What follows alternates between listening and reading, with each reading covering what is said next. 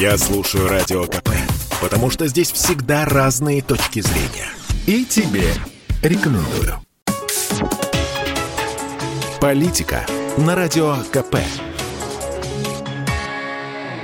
Владимир Варсобин.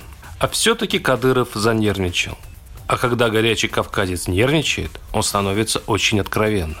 Кадыров, похоже, все-таки получил раздраженный сигнал из Кремля за свои художества семьей федерального, а теперь еще и беглого, судьи Янгулбаева. Кроме того, Рамзан усугубил все это грубым наездом на члена Совета по правам человека при президенте Игоря Каляпина и журналистку «Новой газеты» Елену Милашину, тоже для кучи назвав их террористами и призвав арестовать их. И теперь, судя по моим многолетним наблюдениям за Рамзаном Ахматовичем, Кадыров просит у Кремля что-то вроде прощения. Но своеобразно, на медийном кремлевском языке. Моя версия. После неприятного звонка сверху, чеченский лидер, как обычно в таких пожарных случаях, срочно запилил видео, где сделал дежурные, успокаивающие Москву заявления.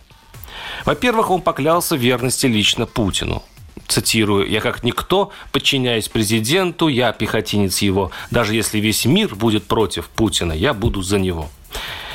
Потом он предложил взять уже, наконец, Украину себе, допустив, правда, ужасающую фразу «если бы я был президентом».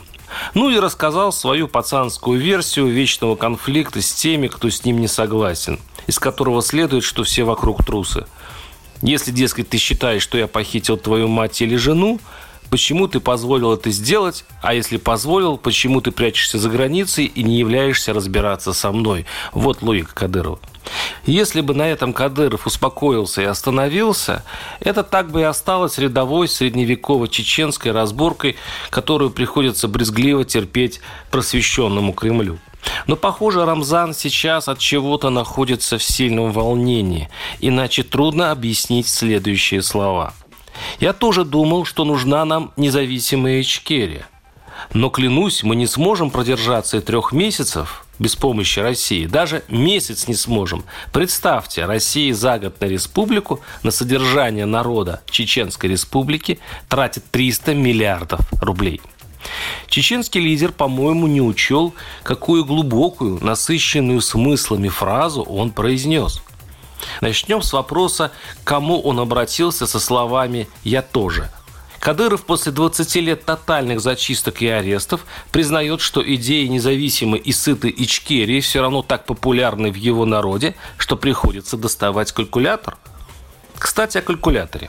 Кадыров вдруг обнародует фантастическую цифру – 300 миллиардов рублей ежегодной помощи из центра вместо официальных 33 миллиардов – тот самый золотой дождь, которым Москва рассчитывает купить мир на Кавказе. Но в крохотной республике проживает полтора миллиона человек. Получается, Москва платит по 200 тысяч рублей на каждого жителя. Но люди в Чечне живут очень небогато. Вопрос, где деньги? И потом, что хотел сказать Кадыров своим обращением к чеченцам? Чувство российского налогоплательщика Рамзана, думаю, волнует не в первую очередь. Что пока у федерального центра есть деньги, независимая Ичкерия не имеет смысла? А когда деньги кончатся? И вот еще загадка. Рамзан подзуживает Кремль взять Украину. А сколько будет стоить завоевание, усмирение, замерение, а потом чисто русское освоение новой территории? На Кавказе знают наш экономический метод. Завалить деньгами, ресурсами, параллельно разворовывая, растаскивая, сжигая миллиарды и оставляя все вокруг в первозданной нищете. И эта система для национальных элит выгодна. Но ресурсов несчастной России в таком раскладе может на всех не хватить. Даже на Чечню. Арсобин, YouTube-канал, Телеграм-канал. Подписывайтесь. Политика на Радио КП sportkp.ru О спорте, как о жизни.